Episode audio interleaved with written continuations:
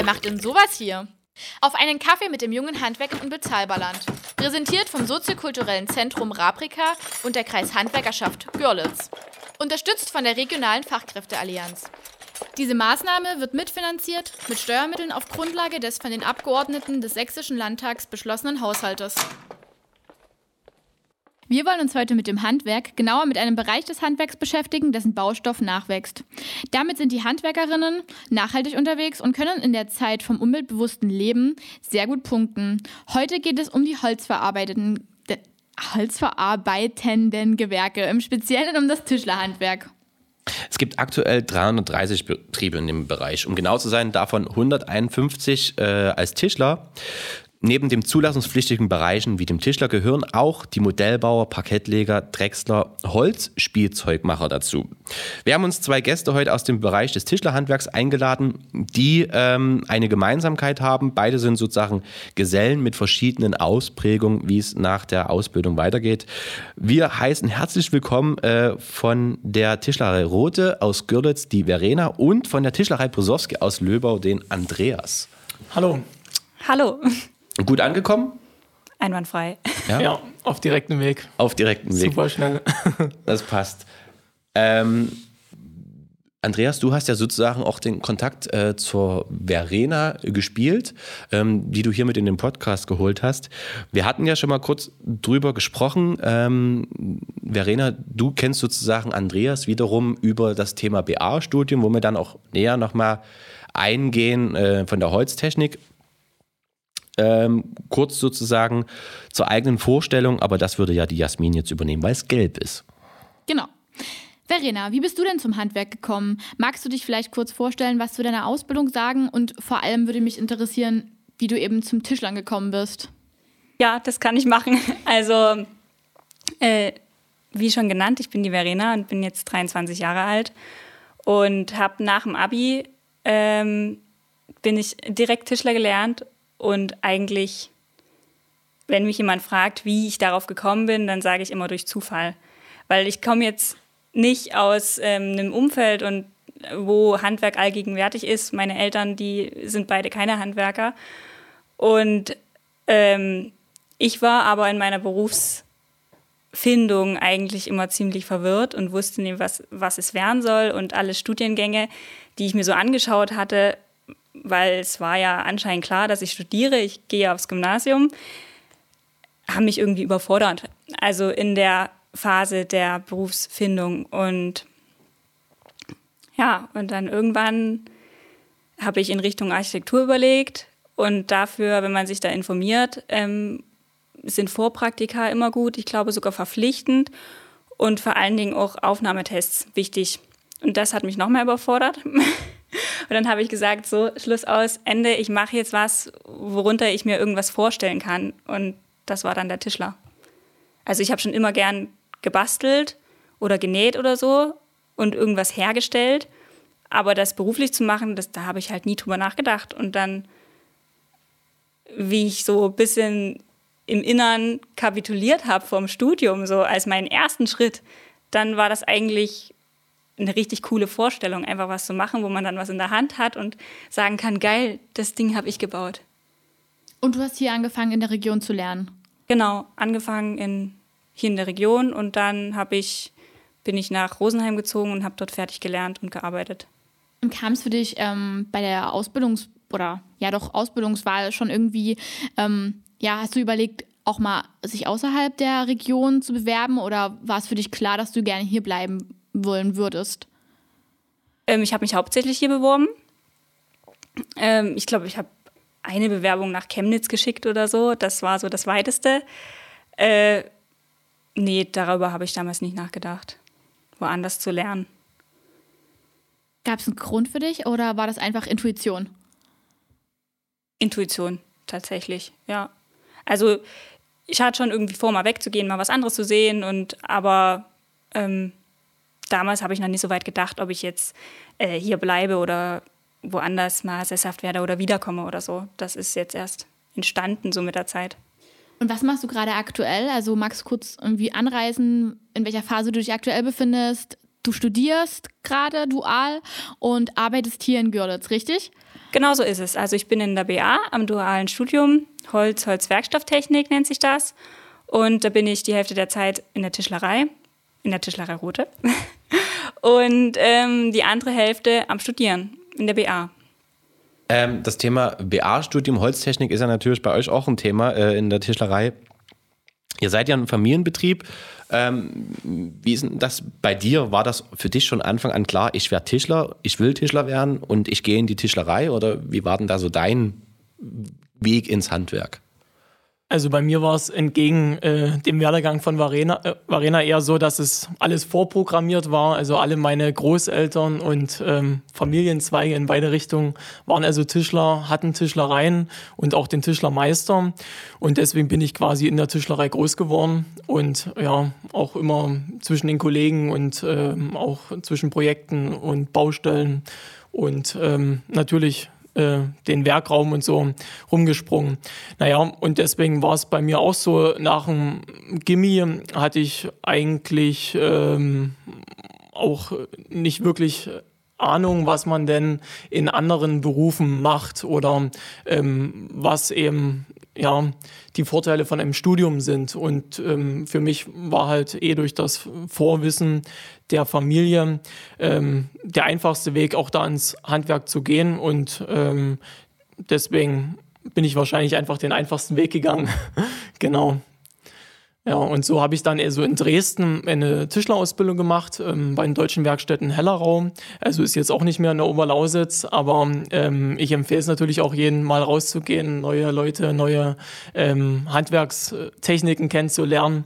Und ähm, so konnte ich eine wirklich sehr gute Ausbildung in Dresden-Hellerau eben auch genießen und danach ähm, ja, in der Ausbildung hat man dann auch Zeit, sich mit den weiteren Werdegang zu beschäftigen und sieht eben viele Möglichkeiten, die das Handwerk so mit sich bringt, auch andere Gewerke, mit denen man dann zu tun hat. Und daraufhin bin ich dann eben nach Rosenheim gekommen. Und das ist ja nun in Bayern. Und dann können wir nochmal den Bogen schließen. Also ähm, ich hatte den Freund von Verena kennengelernt und ähm, wir sind dann zusammen eben immer in die Oberlausitz heimgependelt. Und so haben wir uns dann letztendlich kennengelernt.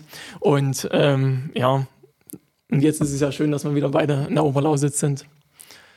Aber wenn ihr ja beide sozusagen auch den m, gymnasialen Schulweg hattet, könnt ihr ja auch äh, vielleicht aus eurer Perspektive mal betrachten, wird das Thema Handwerk äh, im Gymnasium eigentlich dargestellt oder geht es wirklich nur um Studium, Studium, Studium? Also aus meiner Sicht ähm, wird es viel zu wenig dargestellt und ich habe auch so den Tonus noch im Ohr, dass die Lehrer sagen, ähm, ihr macht jetzt euer Gimmi, strengt euch doch mal an oder euren gymnasialen Abschluss, dass ihr dann studieren könnt, dass ihr vielleicht mal wo viel Geld verdienen könnt oder einen schönen Job Job habt und ähm, dass das eine das andere überhaupt nicht ausschließt. Also sagt ja niemand, dass ein Handwerksberuf schlechter wäre als ein akademischer Beruf oder so.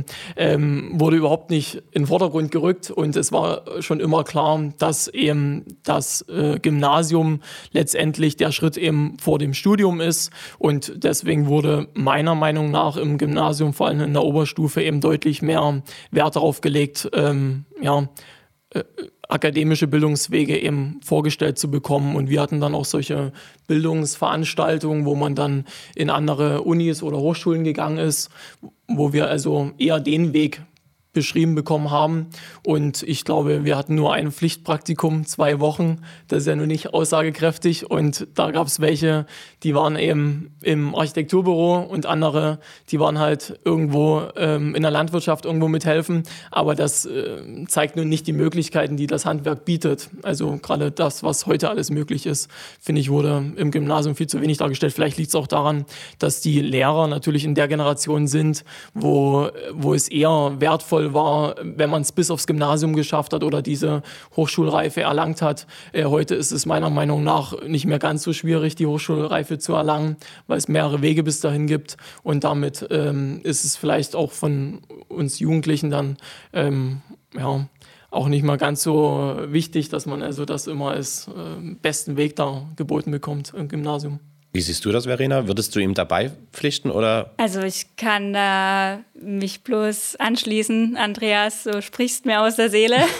also alles, was ich an berufsvorbereitenden Informationen und so in der Schule mitgekriegt habe, das war auch alles aufs Studium ausgelegt. Und wenn man da privat vielleicht irgendwo hätte Zeit finden wollen, dann Interessen auszuleben, dann sind die schon, also die in die Handwerksrichtung gegangen sind, dann sind die eigentlich schon dann irgendwann mal totgeredet worden mit, ja, du machst doch ein Abi und du kannst doch viel mehr dann mal verdienen und so. Also ja, ich kann dir eigentlich nur zustimmen. Ähm, wenn wir gerade bei dem Thema sind, wie schätzt ihr das denn ein? Also glaubt ihr, dass, keine Ahnung, ihr redet ja bestimmt oder habt noch Kontakt zu Freunden, zu ehemaligen ähm, Schulkollegen. Ähm, wie wie die, sehen die das? Sind die noch in der Region hier oder sind die weggezogen? Und wie schätzt ihr das ein? Also glaubt ihr, dass genügend Jugend, junge Menschen hier einfach bei uns im Landkreis noch am Start sind oder doch schon weggezogen sind, weil sie eigentlich nicht über die Möglichkeiten Bescheid wissen, die es hier in der Oberlausitz gibt? Also ich bin jetzt 24 und deswegen in dem Alter, wo die ähm, die den direkten akademischen Bildungsweg eingeschlagen haben, ähm, fertig sind mit ihrem Bachelor oder Master eben jetzt langsam, so dass ich eben da sehe, dass viele auch einfach in anderen Städten Deutschlands oder Europas bleiben. Und ähm, es gibt aber doch auch viele von meinen Freunden, die da auch wieder zurückkommen und sich auch hier bewusst was suchen wollen, auch dann mit Partner. Und ähm, das sehe ich schon, dass es das gibt, aber ähm, ja, klar ist wahrscheinlich, dass die, die eher einen Handwerksberuf gemacht haben, noch viel eher hier bleiben oder hier geblieben sind und dann gar nicht erst weiter weggekommen sind. Wobei ja ähm, auch bei uns der Weg jetzt gezeigt hat, dass es auch kein Problem ist, ähm, über die Landesgrenzen hinaus irgendwo eine Ausbildung zu machen oder ähm, was zu lernen. Also ich war ja auch mal in Österreich, habe so ein Praktikum in der Ausbildungszeit gemacht und das ist auch richtig cool. Und das, ähm, also das Erasmus-Programm kennt jeder Akademiker, gibt es aber im Handwerk auch und finde ich, wird überhaupt nicht geworben und das ist eigentlich so ein cooles ähm, Projekt, ähm, was also in der Öffentlichkeit, finde ich, überhaupt nicht dargestellt wird. Ja, man muss ja auch sagen, im Endeffekt, ähm, es ist ja immer wieder äh, eine Verantwortung auch für den Betrieb, den Auszubildenden oder die Auszubildenden dann wegzugeben, weil man hat ja vielleicht auch dann nie unbedingt so die Hand darauf, ähm, was wird dem beigebracht oder ihr beigebracht. Mhm. Aber wie du schon sagtest, es ist ja wirklich immer das, auch das alte Prinzip der Wandergesellen, die sind um die Welt gegangen gegangen und in die Welt gegangen, haben verschiedene Techniken erfahren. Also im Holz ist es ja wirklich prägnant gewesen, ne? verschiedene mhm. Verfahrensweise, Techniken und haben das dann zu Hause umgesetzt, haben dann sozusagen ihren Stil draus gemacht. Also ihr seid ja da auch in euren Betrieben in verschiedenen Strukturen, also ihr seid ja sozusagen auf Fensterbau spezialisiert, was ja nur eine Möglichkeit ist. Ja. Ihr macht ja ähm, Tischler, Bautischler oder wie, wie ja, ist es bei auch euch? hauptsächlich Fenster mit Schwerpunkt Restaurierung. Und das ist schon mal wieder komplett was anderes eigentlich. Ja. Genau. Also ihr könntet euch vielleicht über einen Wetterschenkel noch gemeinsam unterhalten, aber danach mhm. hört es halt auch auf, wie man zum Beispiel das aufbereitet aus einem Fenster des 18. Jahrhunderts, wo du sagst, okay, ich programmiere meine CNC und dann ähm, kann ich dort 100 Fenster raus drücken im Endeffekt. es ist ja wirklich ja, so. Genau, nee, eben. Und wie du sagst, ähm, diese Wandergesellen, äh, das ist ja heute ein Vielfaches leichter als noch vor 100 Jahren. Wir alle könnten in die Welt gehen und alles Mögliche entdecken. Und gerade das ist ja das Besondere beim Handwerk, dass ich mir 100 Bücher durchlesen kann und trotzdem weiß ich nicht, wie ich einen Nagel in die Wand hau. Und man muss es halt mal gemacht haben. Und deswegen ähm, ist es halt sinnvoll, dass man halt was erlebt und rausgeht und Handwerk eben wirklich einfach testet. Und ja, wie gesagt, ähm, vielleicht kann man da auch schon eher im, äh, in der Vorbereitung auf einen Ausbildungsweg ähm, dann Werbung machen in den Schulen. Und insgesamt finde ich, sollte es einfach auch viel positiver in der Gesellschaft somit ähm, dargestellt werden. Das meint ja auch irgendwie oder impliziert ja so ein bisschen, dass ihr indirekt eine Verantwortung habt, wenn ihr euch sozusagen auch so seht, dass ihr das gerne so ein bisschen in die Gesellschaft tragen würdet, einfach das Handwerk für mehr Anerkennung und Wertschätzung eben einfach erhält, weil scheinbar fehlt ja oder ist der Stellenwert ja noch nicht irgendwie gegeben. Ist es auch ein bisschen so mit Druck verbunden, also dass man so eine, keine Ahnung, du im Familienbetrieb und du vor allem auch als junge Frau in einer angenommen in einer Männerdomäne sozusagen irgendwie da Fuß zu fassen oder keine Ahnung, dass du so ein bisschen in der Region ne, versuchst so das irgendwie in deinem Umfeld auch so zu inkludieren, so Handwerk ist was Cooles und keine Ahnung, muss nicht immer das ganz normale Standard-Abi sein und das Studium? Ja, als Druck empfinde ich es jetzt nicht, weil also ich habe mega Spaß dran und wenn man so für eine Sache brennt, dann kann man die auch super transportieren. Glaube ich, ich hoffe, dass das so stattfindet bei mir, aber äh, Was ich eher feststelle, ist, dass wenn ich jemandem davon erzähle, was ich mache und ich bin Tischlerin und äh, mal Bilder zeige, was wir alles gebaut haben, dass die meisten, egal, also meist die, die diesen akademischen Weg gegangen sind, eigentlich richtig viele sagen, boah, ist das cool. Eigentlich, eigentlich hätte ich da auch richtig Bock drauf.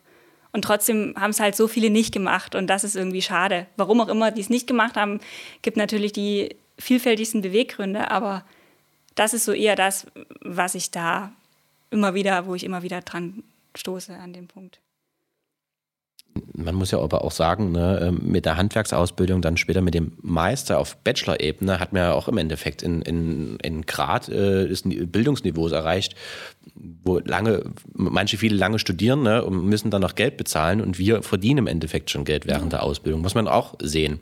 Und trotzdem ist ja nach dem äh, Meister auch noch nicht Schluss. Es gibt den Restaurator, es gibt den Gestalter, also auch da gibt es verschiedene Möglichkeiten. Ja, also um da nochmal einzuhaken, ähm, ich sehe es äh, gerade so aus meiner Berufspraxis, dass ich eher viele Unternehmer auch kennengelernt habe, auch, auch in Hellerau. Äh, das ist ja ein Betrieb mit 300 Mitarbeitern, 80 ähm, Tischler und Tischlermeistern, dass eben auch die, die dort viel Verantwortung haben, in den Projektleiterebenen sind und dann auch, ähm, ja, auch mal schwerwiegendere Entscheidungen treffen müssen, waren häufig auch die, die mit der Ausbildung angefangen haben, sich hochgearbeitet haben, weil die halt auch alles kennen, sich in die Kollegen reinversetzen können, in andere Gewerke.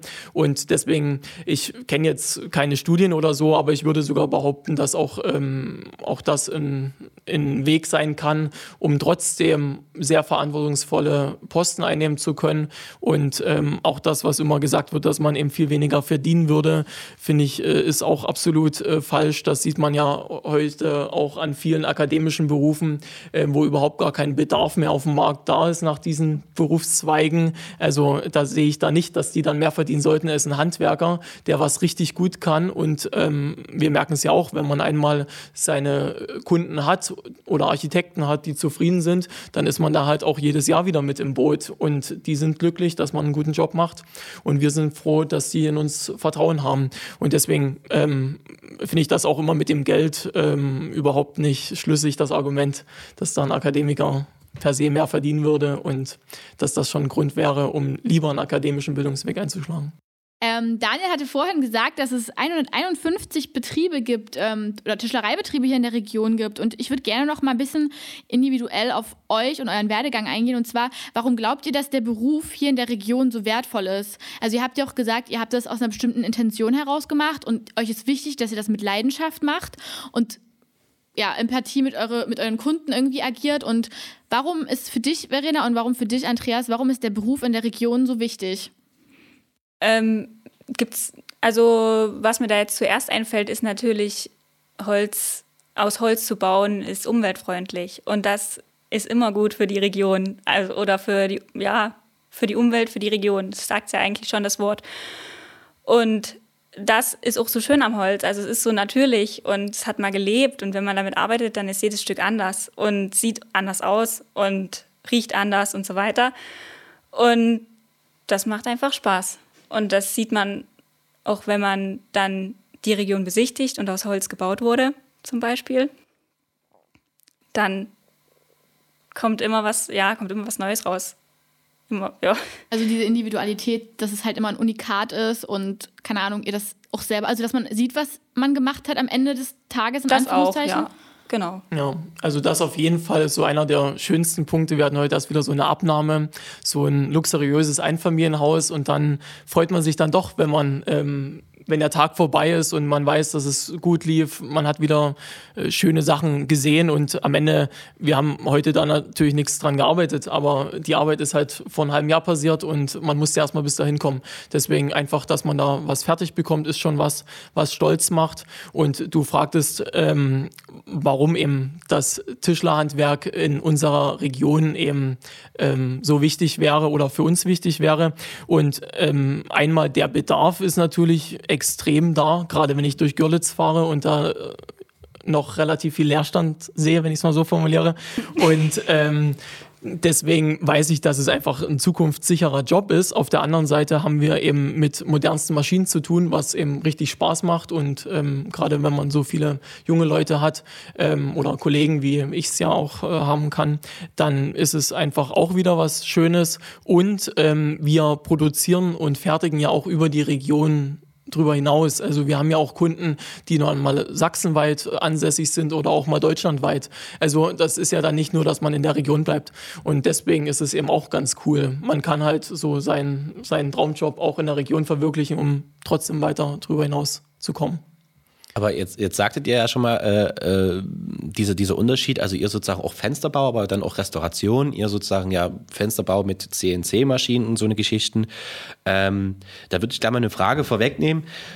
Es gibt ja ähm, Berufe, ich sag mal, einfach gesagt, den reicht ein Werkzeugkoffer, eine Leiter und ein Auto zu gründen. Das ist jetzt beim Tischler nie unbedingt. Er braucht eine Werkstatt, es ist materialintensiv, maschinenintensiv. Denkt ihr, das ist ein, ein, ein Punkt, wo sich junge Gesellen oder Meister abgeschreckt fühlen, sich einen Betrieb zu gründen oder zu übernehmen, weil es ja doch ein großes, großer Punkt im Kapital mhm. erstmal in der Beschaffung ist? Also ähm, ich sehe es nicht so, dass man die Technik braucht, weil ähm, es ist so, wie wir es in der Ausbildung auch gelernt haben, mit einer Säge, einem Hobel und Stemmeisen kriegt man eigentlich schon fast alles fertig. Ähm, man muss das eben auch können und gerade wenn man jetzt zum Beispiel in Restauration geht oder diese ganze Service-Wartungsschiene, ähm, es gibt halt so viele, die einfach irgendwie nur mal irgendwas nachgehobelt haben müssen oder ähm, mal eine Tür einstellen oder so. Das sind halt so klassische Sachen, ähm, wo der Tischler eben auch einfach super ist, weil wir mit allem zu tun haben. Mit Glas, Holz, Farbe, mit äh, Beschlägen und so. Und ähm, wie du sagst, ist, die Bandbreite ist so extrem groß und wenn man, ähm, das merken wir auch, man muss sich halt spezialisieren, um die Normen zum Beispiel zu kennen und äh, auch fachlich richtig auszuführen, dass es nachher natürlich auch keine ähm, Streitereien gibt und so. Und äh, das macht es dann eben wieder so schwierig und bedingt dann eigentlich auch, dass man sich auf ein kleines Spektrum spezialisieren muss, weil die Regelwerke eben doch so umfangreich sind. Und dann kann es natürlich auch sein, dass man mit wenig Werkzeug ähm, zum Beispiel Türen montiert oder so, dann brauche ich auch nur mein Auto mit einem Werkzeugsatz und dann kann ich ja. auch loslegen. Also da findet man dann schon das, was zu einem passt. Also wenn genau. man davon abgeschreckt ist, dann gibt es eine Lösung, wie es ohne geht. Ja. Also im Endeffekt sagst, sagst du und du ja, also sagt ihr beide ja gemeinsam, es ist ja wirklich diese Individualität. Also wir haben in eurem Fall das große Dach des Tischlerhandwerks, wo man sich aber in jede Richtung halt aus ja, ausrichten kann. Also man kann kreativ sein, man kann aber vielleicht auch, ich sag mal so, diesen Standard-Komponentenbau, äh, also jetzt Küche, Grundkonstrukt mhm. und man macht halt immer nur die Blenden individuell. Mhm. Und das ist ja auch eine Frage, ähm, wenn jetzt sozusagen jemand seine Ausbildung begehen oder äh, seine Ausbildung beginnen will und sozusagen den Ausbildungsplatz sucht. Ähm, denkt ihr, da ist die Spezialisierung eine Frage des Betriebs äh, für denjenigen, der seinen Ausbildungsplatz sucht? Also sage ich mir als junger Auszubildender oder angehender Auszubildender, nee, ich will einen Betrieb, der sehr breit gefächert ist oder ich will einen Betrieb, der sehr äh, spezifisch und sehr speziell ist. Nischig vielleicht sogar. Ja, also ich glaube, ich habe schon ein bisschen drauf geachtet, als ich mich damals für eine Lehrstelle beworben habe, so was ist den ihr, äh, den ihre Spezialisierung oder so, weil man ja, das muss ja auch zu einem passen. Und man möchte natürlich, man hat meistens dann auch das Interesse, natürlich viel mitzunehmen und da ist natürlich ein breit gefächerter ähm, Ausbildungsplatz wunderbar, aber äh, weitermachen kann man dann, ja, egal wo man lernt. Ja. Also kann ich mich auch anschließen. Ich äh, hatte das persönlich auch so. Ich habe mir natürlich auch einen Betrieb gesucht, der äh, mir viel bieten kann, weil es mich eben so interessiert hat, was die gemacht haben. Und ähm, trotzdem sieht man ja alles Mögliche in der Ausbildung und kann sich dann eben in den drei Jahren auch in der schulischen Ausbildung ja mit anderen Themen beschäftigen, wo man dann eben auf ganz neue Ideen kommt. Also bei uns geht es zum Beispiel jetzt gerade so Richtung äh, Holzhäuser bauen oder sowas. Das sind ja auch Themen, wo man eben auch Tischler gebrauchen kann. Man muss wissen, wie man mit dem Werkstoff umgeht oder wie man fertigt, wie man Konstruktionen zeichnet und so. Und ähm, die Grundlagen werden, denke ich mal, insgesamt äh, letztendlich sollten sie in jedem Handwerksbetrieb, der ausbildet, gelegt werden. Und dann liegt es immer an einem selber, was man halt draus macht. Genau. Und wie ich erst schon sagte, ich hatte ja das Glück, dass ich so ein Erasmus-Praktikum machen konnte. Und wenn da jemand Lust drauf hat, dann würde ich sagen, kann das fast jeder machen, wenn man ähm, da auf seine Meister zugeht oder vielleicht sogar schon vor der Ausbildung fragt, dass man das machen will. Dann findet man sicher jemanden. Man muss ja auch bedenken, nach der Ausbildung mit der Gesellenprüfung ist ja nicht Schluss. Also dann äh, kann man ja auch nochmal in eine andere Firma gehen und nochmal sich mehr aneignen oder innerhalb der Firma einfach andere Projekte nochmal ausprobieren. Und da lernt man eigentlich von Auftrag zu Auftrag so viel dazu mhm. und sieht Neues und steht jedes Mal vor dem Punkt, oh je, wie soll ich das machen? Um Himmels Willen, es funktioniert niemals, aber hinkriegen, wenn man es dann hingekriegt hat, hat man was gelernt. Ja, also mir geht es genauso. Ich habe jetzt ähm, wahrscheinlich ein Jahr keine Zinkung mehr gemacht. Und wenn ich ähm, das jetzt machen würde, würde ich auch noch mal wahrscheinlich fünf Minuten länger brauchen als vor einem Jahr. Das ist halt so. Und deswegen ist es ja auch gerade so spannend, dass man sich halt immer wieder neue Herausforderungen reindenken muss. Und deswegen ähm, insgesamt kann man ja mit äh, der abgeschlossenen Lehre eh nicht behaupten, dass man dann äh, alles könnte oder dass man ähm, fertiger Geselle wäre oder so. Ähm, man lernt immer dazu. Und wenn ich an die Tischler denke von vor 50 Jahren, da hat noch nicht mal alle eine Kreissäge und heute will eigentlich jeder eine CNC haben. Also äh, man lernt ja alleine wegen den technologischen Fortschritten und Änderungen ähm, zwangsweise immer wieder was Neues dazu. Ähm, schön, Verena hat es irgendwie schon angetriggert, die Frage, die ich gerade stellen wollte. Und zwar, ähm, wie sieht es denn mit Karrierechancen aus? Also, was stellt ihr euch so vor, ähm, wenn ihr eure, oder beziehungsweise, ja, noch für eure Zukunft, sowas habt ihr vor, in dem Beruf zu bewirken? Und ihr habt ja gerade davon gesprochen, dass man sich scheinbar nach der Ausbildung komplett jeden Tag irgendwie neu erfinden muss oder mit jedem Projekt, was man anfängt, sich irgendwie neu erfindet. Ähm, seht ihr denn die Aufstiegsmöglichkeiten hier in der Region? Also, wenn ja, Inwiefern oder was habt ihr selber Lust umzusetzen? Oder euch beziehungsweise weiterzuentwickeln?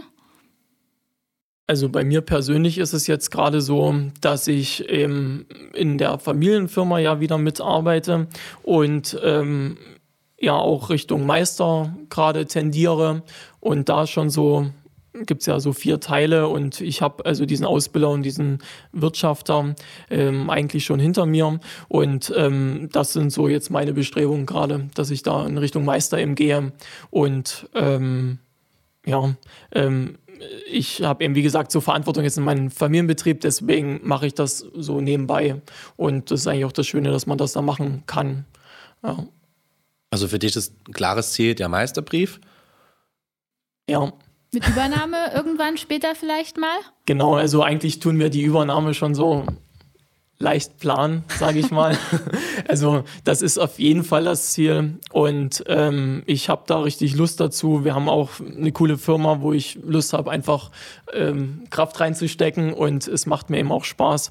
Und äh, wie gesagt, ich sehe eben auch einfach den Markt. Wir, man braucht halt das, was wir machen und deswegen ist es auch sinnvoll, da Energie reinzustecken. Und deswegen will ich das ähm, glücklicherweise mit meinem Bruder zusammen weiterführen, sodass wir uns da auch immer unterstützen können und auch die Verantwortung teilen. Wie sieht es bei dir aus? Ja, also, naja, mein persönliches Ziel ist jetzt erstmal, das, mein Studium so fertig zu machen und äh, mich da weiterzuentwickeln und dann im Prinzip äh, auf dem Sektor halt einfach noch viel zu sehen und viel zu erleben und umzusetzen, Kunden glücklich zu machen mit allem, was sie brauchen. Das ist so das, was ich so sehe. Okay, aber unterm Strich steht für euch beide fest, hier im Landkreis zu bleiben. Ja. Ja. Wir hatten ja schon drüber gesprochen, dass für euch im Endeffekt feststeht, ihr bleibt hier im Landkreis. Und jetzt gibt es verschiedene Ausprägungen. Also für dich ist klar, nach dem BA-Studium sozusagen ähm, verschiedene Techniken zu erfahren, vielleicht auch mal in andere Bereiche des Handwerks zu betrachten ähm, oder zu entwickeln. Andreas, du sozusagen Richtung Meister. Ähm, es gibt ja verschiedene Möglichkeiten, sich weiterzuentwickeln. Andreas, wenn du jetzt sagst, ähm, für dich der Meister, ähm, was ist denn so der Antrieb für dich darin, den Meister jetzt noch abzulegen? Weil im Endeffekt, du bist im Betrieb angekommen, du hast auch schon eine leitende Position ja im Betrieb, mhm. kennst die Abläufe, weißt sozusagen auch das Kaufmännische, das, das Fachliche dahinter. Warum für dich jetzt noch der Meister? Also gibt es eigentlich drei schöne Punkte. Einmal merke ich eben bei den Kunden, dass die schon ähm, so einen Titel zum Beispiel ähm, an, als, also als Grundlage sehen, um auch ein Unternehmen zum Beispiel zu führen. Auf der anderen Seite ist es eben einfach mal cool, ein Meisterstück zu bauen. Und ähm, was ja in unserem Fall auch nicht ganz unwichtig ist, dass wir eben ähm, ausbilden können und das kann man eben als Meister. Also wir haben aktuell eben auch drei Lehrlinge und deswegen ist es einfach auch notwendig. Und wie gesagt, äh, in der Meisterausbildung lernt man eben auch wieder viel über das eigene ähm, Tätigung oder Betätigungsfeld hinaus. Also dann lernt man eben, obwohl man nur Fenster baut, vielleicht trotzdem, was ein Treppenbauer macht oder was ein Innenausbauer macht oder was wieder äh, irgendwelche Modellbauer oder Sonderbauten da wieder ähm, machen. Und deswegen finde ich es einfach interessant. Und natürlich das, also eigentlich der dritte Punkt, den ich sagen wollte, ist einfach, dass man andere Menschen kennenlernt, die ähm, eigentlich ja immer das Schönste sind an Weiterbildung, äh, wo man sich bereichert, nachträglich auch Freundschaften schließt oder sich gegenseitig hilft. Und ähm, darauf habe ich eben auch einfach Lust. Und ähm, Verena, bei dir haben wir jetzt rausgehört, du machst gerade ein duales Studium. Magst du kurz irgendwie mal ähm, anreißen, wie sich das bei dir gestaltet und ähm, hast du danach oder beziehungsweise hast du vor, einfach bei ähm, hier in Görlitz zu bleiben in der Tischlerei oder gedenkst du noch mal woanders hinzugehen? Wie sieht das aus? Kannst du dir vorstellen, dich auch selbstständig zu machen oder was planst du da so? Ähm, ja, also das duale Studium, das gestaltet sich erstmal so, dass ich natürlich in einer festen Firma bin in der ich quasi wie eingearbeitet werde äh, und nebenbei dann aller Vierteljahr, also nebenbei ist gut gesagt, halt aller Vierteljahr im Wechsel äh, wieder in der BA, bin in Dresden und so die theoretische Seite mitkriege. Und diese theoretische Seite kriege ich eben, ähm, wird mir eben dadurch eröffnet, sage ich jetzt mal, ohne dass ich jetzt wirklich nur davor sitze und das so trocken, ähm, stur übernehme und eigentlich kaum durchsteige. Also das kann ich immer direkt äh, im Betrieb dann teilweise natürlich nicht alles, aber ausprobieren oder sehe es direkt, aha, das war damit gemeint. Und ähm, ja, so kann ich mir eigentlich auch vorstellen, dass ich dort, wenn ich mich mehr und mehr einarbeite, könnte ich mir schon vorstellen, dass ich vielleicht auch noch eine Weile bleibe ähm, in dem Betrieb und ähm, wachse, sage ich jetzt einfach mal, in dem Feld und dann schauen, wie es weitergeht. genau. Ja, also wir haben ja zum Beispiel in unserer Tischlerei Brisowski auch äh, drei Studenten, die so ein duales Studium machen. Und bei denen ist es eben, äh, genau wie du gesagt hast, ja auch so. Und machen natürlich dann immer in ihren Praxisphasen ähm, auch theoretische, also Praxissemesterarbeiten, sagt man halt. Und äh, auf der anderen Seite können die aber auch in der Theoriephase im Studium eben Themen ansprechen, die in dem jeweiligen Betrieb gerade wichtig sind. So hatten wir dann eben auch einen Studenten, der ähm, zum Beispiel seine Bachelorarbeit äh, über ähm, Themen gemacht hat, die für uns eben notwendig waren. Oder ähm, die können in den Prüfinstituten äh, in der Hochschule dann wieder was ähm, für uns testen, was wir einfach äh, in der Praxis benötigen. Und ähm, das funktioniert einfach super. Und wir merken eben auch, dass gerade diese äh, Studenten, die dieses duale ähm, System nutzen, ähm, bei uns ja auch mit in der Werkstatt mitarbeiten und alle Kollegen kennenlernen, die wissen eben wirklich äh, vom ersten Arbeitsschritt bis zum letzten, ähm, auf was es ankommt kriegen trotzdem zum Beispiel das betriebswirtschaftliche Wissen im Studium mit oder ähm, das Wissen, wie man eben mit Zeichensoftware umgeht oder wie man ähm, Maschinen mit Daten bestückt und so. Also das ist eigentlich das Coole daran. Deswegen haben wir eigentlich auch äh, oder es wird so werden, dass wir auch die Studenten, die wir haben, äh, auch in solche führenden Positionen mit einarbeiten. Das ist eigentlich ganz cool. Ja, wenn man das hat, dann, also es schließt sich dann so ein bisschen äh, der Kreis in der Firma wieder, sage ich mal. Man steht nicht bloß an einer Position und setzt um, sondern man hat dann vielleicht, oder ich habe jetzt so Schritt für Schritt mehr eine Idee, was eigentlich im Vorfeld passiert und ja, was dann ja genau, was einfach im Vorfeld passiert und dann zum Abschluss führt. Also, also seht ihr ja auch dadurch äh, wieder äh, mehrere Symbiosen entstehen. Also im Endeffekt äh, das Theoretische in der BA wird im Praktischen dargestellt und sozusagen hat man auch diese Wissensverknüpfung. Und für euch als, ich sage jetzt mal als Betriebsperspektive, ähm, ihr kommt an Know-how und Wissen oder, oder Ideen vielleicht, an die ihr vielleicht im normalen Alltag, sage ja. ich jetzt mal, gar nicht gekommen wärt. Mhm, genau so ist es. Und gerade wie bei Verena, sie hat ja vorhin eine Ausbildung gemacht. Ähm, ähm, das merken wir eben zum Beispiel bei den Studenten, die direkt nach dem Gymnasium zu uns kommen. Da fehlt dann wieder dieses ganze handwerkliche Wissen. Und äh, die wissen dann gar nicht, was Eiche oder was Fichte ist, ähm, was der Auszubildende natürlich sofort lernt. Und dann müssen wir die zum Beispiel ähm, ähm, im ersten Jahr ganz viel mit in der Werkstatt arbeiten arbeiten lassen, dass sie das zum Beispiel wieder ähm, lernen können. Und äh, so haben wir oder hat man, denke ich, einfach den Vorteil, wenn man vorher eine Ausbildung macht, dass man viel breiteres Grundwissen schon hat, wenn man in so ein duales Studium geht. Und dann ist das Studium eben auch noch mal viel wirkungsvoller, weil man ja im Hinterkopf schon die ganzen Probleme hat, die man in der Praxis schon kennengelernt hat, das die man dann auch direkt ansprechen kann, genau. Ähm, genau, und wie gestaltet sich das finanziell bei dir? Also in der Ausbildung bekommt man ja eine bestimmte Ausbildungsvergütung und wie ist es beim dualen Studium? Also was für Vorteile eröffnen sich dir dadurch? Eigentlich ähm, mit der Vergütung ist es ähnlich wie bei einer Ausbildung. Ich bekomme halt eine Ausbildungsvergütung. Und das halt, Gott sei Dank, auch in der Zeit, wo ich im Studium bin. Und damit bin ich jetzt nicht auf BAföG angewiesen. Und das ist für mich ein Riesenvorteil. Ich habe danach keine BAföG-Schulden, sondern kann loslegen. Sagen wir es mal so.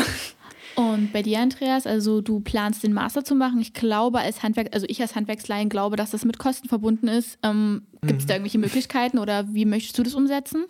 Ja, also ich habe ähm, ja schon zwei Teile gemacht und da gibt es zum Beispiel diese Begabtenförderung oder so von der Handwerkskammer und da hatte ich eben Glück, dass ich so eine Förderung oder so ein Stipendium gekriegt habe und deswegen musste ich da sogar gar nichts zahlen dafür. Also mir wurde das bezahlt, das sind glaube ich ja gut, es sind 10 Prozent, glaube ich, Eigenanteil oder so dabei gewesen, aber das ist äh, im Verhältnis noch äh, verkraftbar. Und auch der Meister kostet mehrere tausend Euro und letztendlich äh, am Meisterstück kann man natürlich auch nochmal ganz schön äh, Geld liegen lassen. Aber ähm, ich weiß auch da, dass es diese ähm, diese Aufstiegsstipendien da gibt. Ich kenne mich jetzt nicht so aus, ist vielleicht Daniel besser Bescheid, aber ähm, es gibt Unterstützung und dann diesen Meisterbonus, den gibt es ja gerade auch aber weiß ich auch nicht, wie hoch der gerade ist.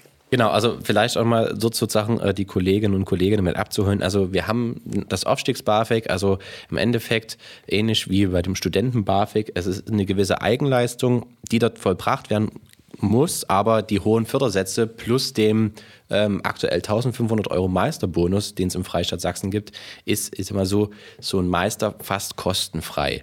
Äh, es ist immer eine Bereicherung. So ein Meister ist später dann auch in Bachelor-Ebene. Und wie du schon sagtest, ist es einfach auch cool, sozusagen den, den Meisterbrief in der Hand zu haben und sich Meister zu nennen.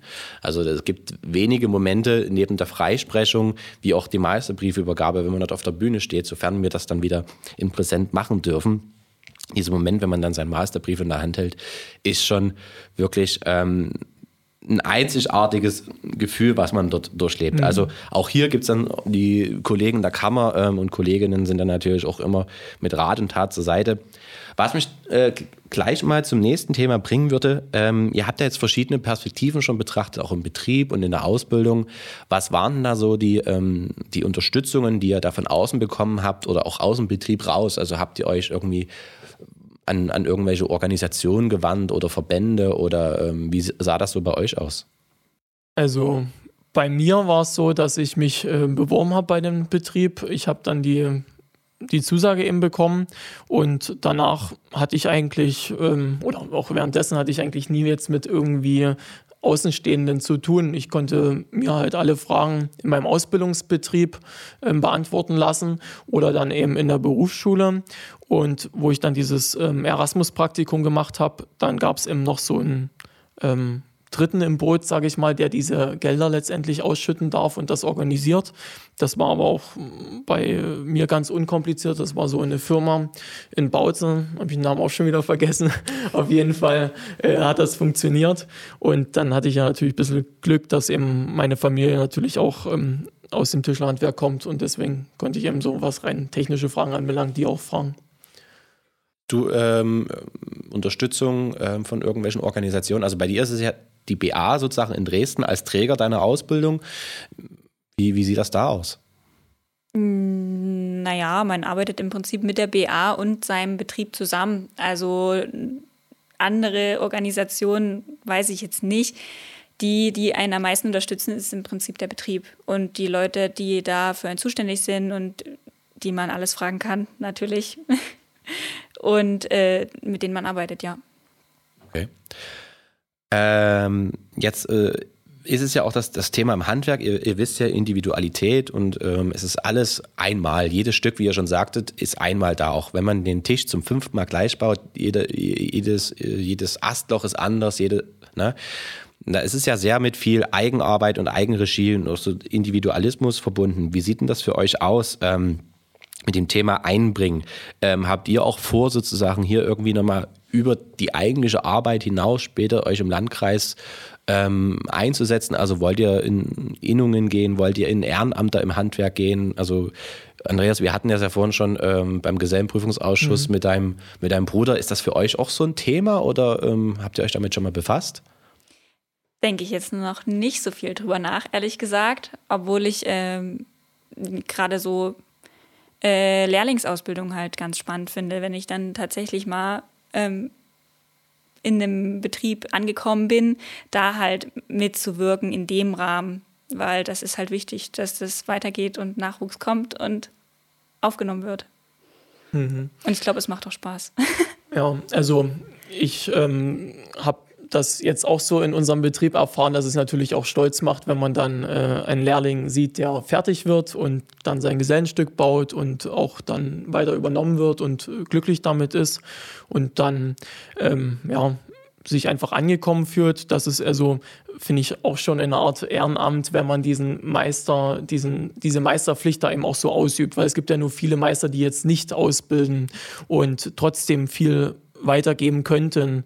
Und ähm, ich habe jetzt nicht als oberstes Ziel, irgendwo ehrenamtlich tätig zu werden, aber wie mit den Innungen zum Beispiel gibt es halt eigentlich äh, zu Nicht-Corona-Zeiten auch immer mal Ausfahrten, was richtig cool ist. Man sieht da eben andere Betriebe oder man trifft sich auch einfach mal mit einem anderen Berufskollegen, sieht dann wieder, was der macht oder hilft sich so. Das finde ich eben auch ganz schön. Und ähm, ja, also da da hätte ich eben Lust, gerade das, was die Innung anbelangt, da auch einfach mitzumachen. Und da war ich ja vor dieser Zeit auch immer mit dabei und ähm, das, da habe ich auch Lust, dann nachher wieder mit dabei zu sein. Genau. Und was du im ersten noch sagtest mit dem Meister, also das Schönste ist gerade im Tischlerhandwerk, wenn man dann einfach sein eigenes Möbel sieht. Und ähm, bei mir ist es glücklicherweise eben auch so, dass ja meine Großeltern und so auch Meister waren. Und deswegen haben wir natürlich auch ganz viele Meisterstücke so im, im Wohnhaus stehen von den anderen Generationen, sage ich mal. Und das ist natürlich auch richtig cool, wenn man dann so das Meisterstück betrachtet, auch das von meinem Bruder. Ähm, das sind einfach ähm, schöne Sachen, wo man viel Erinnerung Erinnerung und Zeit damit äh, in Verbindung bringt. Ah, du könntest ja dann sozusagen als Meisterstück ein Tiny House wieder mal bauen, oder? Genau, eben. Hatte ich auch schon drüber nachgedacht. Wäre auch ein cooles Projekt, um einfach da auch mal wieder was anderes zu machen als ähm, ja, Möbelbau oder so. Aber gerade beim Meister, man muss ja auch viel mehr machen als nur das Möbel bauen. Man muss ja auch die ganze Planung ringsherum machen, diese Kundengespräche und äh, Kalkulationen und so. Also ist ja ist auch viel drumherum, genau. Also das, der nächste Schritt ist das Tiny Houseboot sozusagen. Dann, Zum Beispiel. okay, genau. also wir haben es gehört, äh, Meisterstück wird dann das Tiny Houseboot. Ähm, wenn ihr jetzt sozusagen, ähm, obwohl jetzt könnte Jasmin um wieder eine Frage stellen. Gerne, ich hatte mich schon vorbereitet. Und zwar würde ich den Fokus gerne mal vom Aktuellen ein ähm, bisschen in die Vergangenheit lenken und würde euch gerne fragen, so zum Abschluss, ähm, was würdet ihr ähm, sagen oder einer Gesellin, einem Gesellen sagen, der kurz vor seinem Abschluss steht, beziehungsweise vielleicht sich noch in der Berufsidentitätsfindungsphase befindet. Ähm, wie würdet ihr den dazu begeistern, hier in der Region eine Existenz zu gründen, beziehungsweise hier eine Existenz aufzubauen? Das meint ja, einen Beruf oder beziehungsweise eine Berufsausbildung hier anzufangen und nicht woanders. Ähm, Genau, und das würde mich super interessieren, ähm, wie oder beziehungsweise was ihr jemanden dazu raten würdet, einfach hier zu bleiben und sich für die Region stark zu machen. Also ich kann ja an der Stelle einfach mal einen Vorteil nennen, den der mir so auffällt, seitdem ich wieder zurück bin. Und das ist einfach, wenn man von hier kommt, man hat halt einen Heimvorteil. man kennt halt jemanden, der einen Hänger hat und den man sich ausburgen kann, wenn man den braucht und für einen Kasten Bier oder so. Also und äh, an der Stelle kann man schneller was bewirken tatsächlich und umsetzen. Und das ist immer schön, wenn man dann sieht, was man geschaffen hat und äh, wenn man dann natürlich durch sein Zuhause fährt und sieht, in dem Haus habe ich was gemacht und da, ja, die Leute waren auch mal Kunden von mir und das macht einen sehr stolz. Das muss ich schon sagen ist so, so, so ein typisches Handwerkerding und da werdet ihr mir jetzt definitiv beipflichten, egal welches Gewerk man ist, wenn man durch eine Stadt, einen Ort fährt, oh, das habe ich gemacht und dort ja. an dem Haus habe ich das gemacht. Also das ist ja wirklich so. Ne? Also das habe ich bis heute immer noch, dass man durch, durch Dresden fährt oder die Ortschaften und sagt, hat diese Fassade habe ich gemacht und dort habe ich also kann ich nachvollziehen. Wie sieht es mhm. bei dir, Andreas, aus? Wie, was sagst du? Ja, also ich würde den Junggesellen, den Angehenden eben auch das als Vorteil mit sagen, dass man sich einfach auskennt. Und wir waren ja jetzt beide schon weg und ähm, da habe ich einfach gemerkt, dass man eben nicht so äh, äh, angekommen sich fühlt. Und wenn man dann wieder in seiner Heimat ist, dann fährt man halt durch sein Dorf mit gehobener Hand, weil man eh jeden kennt. Und das ist einfach eben schön. Man ähm, hat auch diese Rückendeckung, auch wenn es vielleicht mal eher schwierige Zeiten gibt. Und deswegen habe ich dann auch für mich entschlossen, dass es eben schöner ist, sich dann doch äh, für einen Ort zu entscheiden. Und wie gesagt, man kann ja heute überall hinreisen, überall arbeiten gehen und äh, ganze Welt entdecken. Aber wenn man sich halt festlegt für wo, ähm, denke ich, kann man eben sehr viel glücklicher werden, weil man dann dort die Verantwortung eben ähm, bekommt, äh, auch Wertschätzung bekommt von der Gesellschaft, von Freunden und Familie und ähm, denen, die man eben eh kennt. Und ähm, ja, was auch schon angesprochen wurde, ist einfach, dass man äh, stolz sein kann auf das, was man eben in der Region mit schafft und mit äh, bewirkt. Und ähm, was jetzt noch ganz außen vor gelassen ist, ist einfach auch so, gerade in der Oberlausitz, dass es einfach eine richtig schöne Region ist, wo man alles machen kann und wo ich halt nicht zwei Stunden irgendwo im Stau stehe, wie in anderen Regionen, wo ich eben auch schon sein durfte. Und ähm, deswegen ähm, ja, liebe ich einfach auch die Region und rein baukulturell hat die Oberlausitz eben auch so viel zu bieten, dass es äh, auch gerade im Bauhandwerk äh, richtig schön ist, wenn man hier sein kann. Mhm. Also im Endeffekt, man muss gar nicht weit weggehen, um die Karrierechancen zu nutzen, weil die Karrierechancen baut man sich vor der Haustür selber. Genau. Genau. Und die Chancen sind immer größer als die Risiken, eigentlich. Ja, eben. Wir, wir wissen ja, äh, wir hatten es eingehend schon mal gesagt, es gibt äh, einen Wandel ähm, im, im, im, Landkreis, äh, im Norden Kohleausstieg, äh, also Strukturwandel. Auch sozusagen unsere Betriebe sind im Wandel. Also wir haben einen hohen Schnitt von älteren Handwerksmeister, Meisterinnen, ähm, die jetzt ihre Betriebe übergeben. Wie, wie seht ihr das? Ist das genau jetzt der Punkt, sozusagen mit dem Gesellenbrief oder dem Meisterbrief sogar frisch in der Hand, hier genau im Landkreis loszulegen? Oder seht ihr das vielleicht auch als, als, als Gefahr oder wirklich eher, wie du schon sagtest, als Chance? Na, schon eher als Chance. Also, äh, ja, wenn man natürlich, das klingt jetzt vielleicht platt, aber der einzige junge Mensch ist, dann hat man irgendwo, wie es schon sagt, eine Einzelstellung. Also, nö, ich finde es gut und äh, von den Alten kann man lernen und weitermachen. Ganz einfach. Ja, genau. Und ähm, dass es zum Beispiel diesen Kohleausstieg jetzt gibt, das sehe ich eben jetzt auch nicht als Problem, ähm, gerade im Hinblick darauf, dass es einfach so viel Bedarf an ähm, Handwerkern gibt, an ja, Ärzten, Lehrern, was auch immer. Also ähm, da haben wir, denke ich mal, überhaupt gar nicht so die Probleme. Insgesamt muss man natürlich äh, dranbleiben, immer sich weiterbilden. Das ist eben in jedem Beruf so und das ist ja ja, ein Problem, was jeder für sich selber entscheiden muss. Aber äh, gerade, dass wir hier einfach die Möglichkeiten haben, ähm, kleine Unternehmen auch übernehmen zu können als junge ähm, Tischlergesellen zum Beispiel. Oder ähm, dass man sich in, in älteren Tischlermeister sucht, der richtig viel Erfahrung gesammelt hat und dann so Stück für Stück auch seine Kunden weitergibt. Das ist ja ein Riesenbonus. Wenn ich mir vorstellen müsste, irgendwo komplett neu anzufangen und ich hätte dieses ganze Kundennetzwerk nicht, dann ähm, ist das ja 100 hundertmal mehr Arbeit, sich einen Namen aufzubauen, als wenn ich da was übernehmen kann. Deswegen ähm, ist das ja schon ein Riesenbonus für unsere Region zum Beispiel. Und was ich eben jetzt immer mehr merke, dass man ganz viele Architekten kennt, dann kennt man wieder irgendwie einen Steinmetz, dann kennt man wieder einen Elektriker, einen Putzer, einen Klempner. Und wir arbeiten permanent mit verschiedenen Handwerkern zusammen und dann äh, schließt man permanent auch wieder Freundschaften und so. Und es macht dann einfach auch immer mehr Spaß. Es ist dann so, ähm, so ganz logisch, dass man mal den schnell anruft, dass der noch das macht und der Kunde ist halt glücklich, weil man ähm, dieses Netzwerk um sich hat, ähm, um eben auch schwierige Aufgaben relativ ähm, problemlos dann bewältigen zu können. Und das sehe ich eben auch, ist bei uns ein, ein Riesenvorteil gegenüber zum Beispiel so einer Stadtregion, wo man dann, dann doch eher vielleicht mal ähm, Wechsel hat und so und ähm, Unternehmen gehen und verschwinden vielleicht ein bisschen schneller und so. Das ist halt, denke ich, ganz schön hier in der Oberlausitz. Und also, die Kunden gewöhnen sich ja auch an ein und äh, kommen wieder und das kommt auch noch dazu, so also, auf dem Land. Ja, also wie du das schon sagtest, im Gegensatz äh, zur Stadt in der Anonymität, hier kennt man jemanden, der kennt mindestens immer noch jemand. Bestes Beispiel, wie du ja vorhin sagtest, der Anhänger für eine Kiste Bier. Es ist ja ähm, definitiv ein strategischer und auch operativer Vorteil für den Landkreis. Genau, eben. Damit kommt man weit. Schönes, schöner Abschluss, schönes Schlusswort, würde ich sagen. Ja, dann erstmal ein riesengroßes Danke an dich, Verena, und an dich, Andreas, um, für das gute Gespräch ähm, und dass ihr unsere Gäste hier wart. Und ja, wir wünschen euch auf jeden Fall einen schönen Abend und herzlichen Dank. Kann, ja, ich mich, kann ich mich auch nur anfügen. Vielen Dank. Also war ein schönes Gespräch. Man hat wieder viele neue Facetten vom Handwerk mal kennenlernen dürfen. Ja, Bitte ich fand es auch sehr interessant. Danke für die Einladung. Gerne. Ja, nice. Ich bin zufrieden.